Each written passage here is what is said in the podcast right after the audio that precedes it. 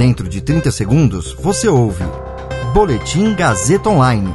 Oferecimento.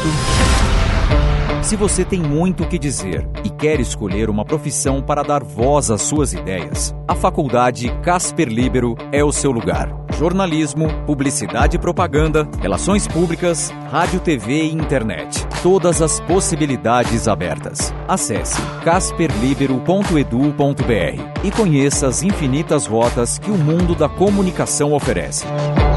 Comunicação é mais do que uma escolha, é um modo de existir. Agora você fica bem informado e atualizado. Está no ar o Boletim Gazeta Online. Pesquisa da UERJ mostra que menos de 10% dos alunos das 20 melhores escolas do Brasil são negros. Investigação contra empresas de Trump em Nova York passa a ser criminal. Eu sou Caio Melo e você ouve agora o Boletim Gazeta Online. Menos de um em cada dez alunos se autodeclara preto ou pardo nas 20 escolas com as maiores notas no Enem 2019 no país. Destas, uma é pública. É o que mostra no levantamento do Grupo de Estudos Multidisciplinares da Ação Afirmativa da Universidade Estadual do Rio de Janeiro. Apenas três colégios do ranking, todos particulares, têm ao menos 20% dos alunos que se declaram negros. E os negros são, de acordo com o IBGE, 56% da população brasileira. O estudo foi feito a partir de dados do Censo Escolar de 2020.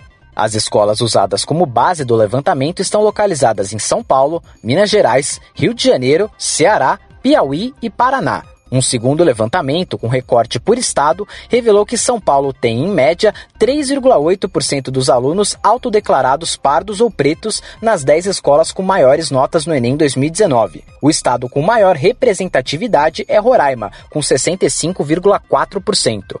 A Federação Nacional de Escolas Particulares disse em nota que defende e incentiva que ações afirmativas sejam feitas pelas 40 mil instituições particulares de ensino brasileiras, que atendem aproximadamente 15 milhões de alunos, sendo 9 milhões na educação básica e argumenta que a visão de a escola particular ser para filho de classes A e B não dialoga com a realidade. Segundo o PNAD, de 40% de matrículas nas escolas privadas são das classes C, D e E.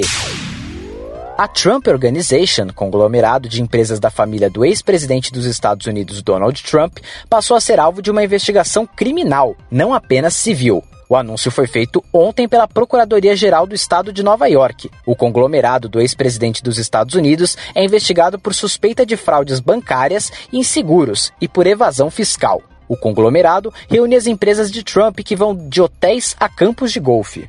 A Trump Organization é investigada pelo promotor público Cyrus Vance Jr., do distrito de Manhattan, e também pela procuradora-geral de Nova York, Letita James.